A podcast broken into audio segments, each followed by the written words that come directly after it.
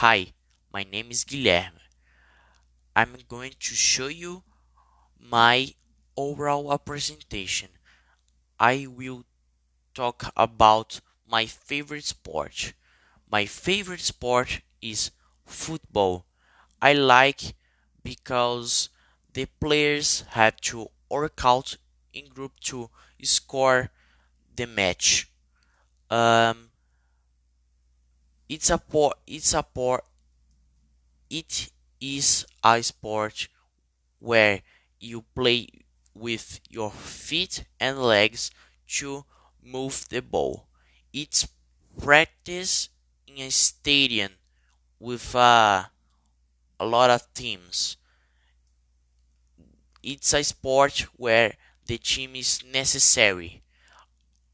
I root to the team the Paris.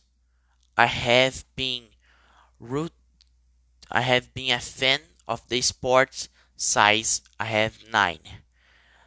My I have been a fan of the team when two years ago. I become a fan because it's an interesting sport when the players have too many movements to do. Nobody influenced me to watch the football sport. Um, I have two t-shirts of the team. I wear it when it's a competition of the team.